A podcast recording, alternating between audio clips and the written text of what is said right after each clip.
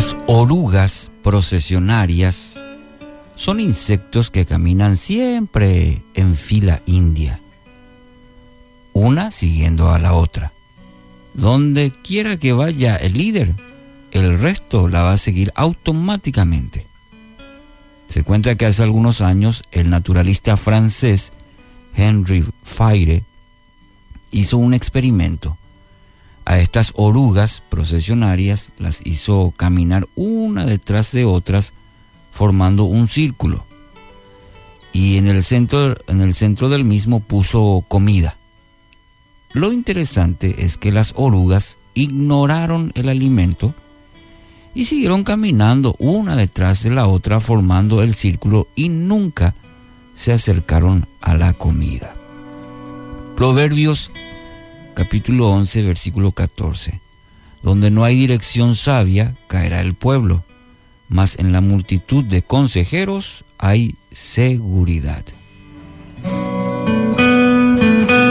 Muchas veces actuamos de la misma manera que estas orugas, siguiendo lo que hacen los demás, sin analizar si está bien o si está mal ya habrá escuchado esta frase o a mucha gente decir, que todo el mundo lo hace. Y de esa manera, con este eslogan, porque todo el mundo lo hace, terminamos fracasando. Sucede lo mismo que el experimento con las orugas. Hay comida cerca, pero siguen en otra dirección. Así también Dios si lo trasladamos al ámbito espiritual, Dios tiene mejores planes para nosotros. Planes de bien, dice su palabra. Pero estamos lejos de Él, siguiendo el consejo o el ejemplo de otras personas y personas equivocadas. Y la, bendición está ahí cerquita. Pero nosotros siguiendo a otros nos perdemos de esa bendición. Siguiendo el consejo o ejemplo de personas equivocadas. El salmista, en el capítulo 1, versículo 1, dice, Dichoso el hombre que no sigue el consejo de los malvados, ni se detiene en la senda de los pecadores, ni cultiva la amistad de los blasfemos.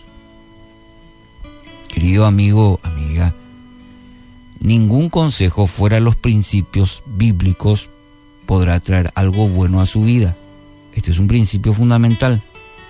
Fuera de los principios bíblicos, es decir, de la palabra de Dios, puede traer algo bueno a su vida, sino solo de aquellos quienes meditan en la, en la palabra de Dios, en su palabra, día y noche, como dice el salmista en el versículo 2.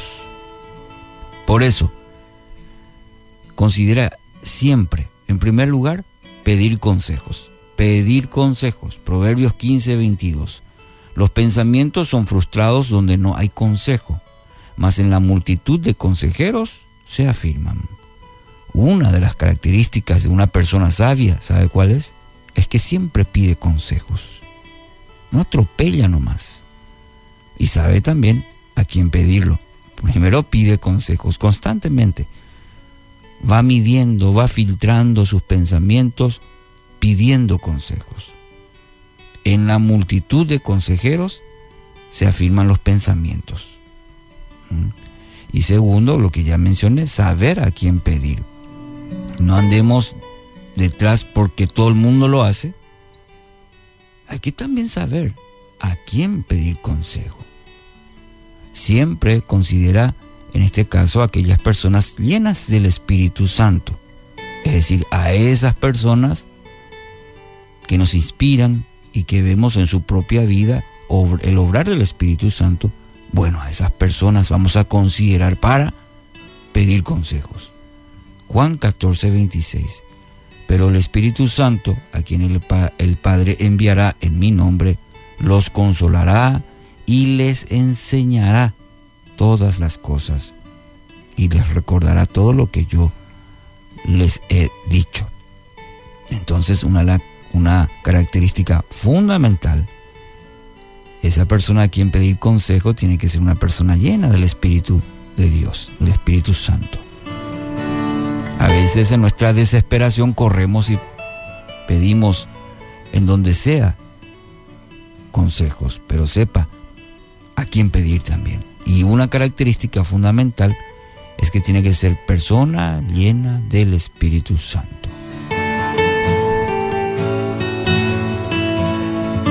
Por eso el título de hoy para nuestra reflexión, Consejo y Consejeros. Tenga bien, querido oyente, consejos y consejeros, principios fundamentales de nuestra vida. Así que hoy, ore, ore a Dios por personas que realmente eh, sean de bendición, de ayuda, de inspiración para su vida.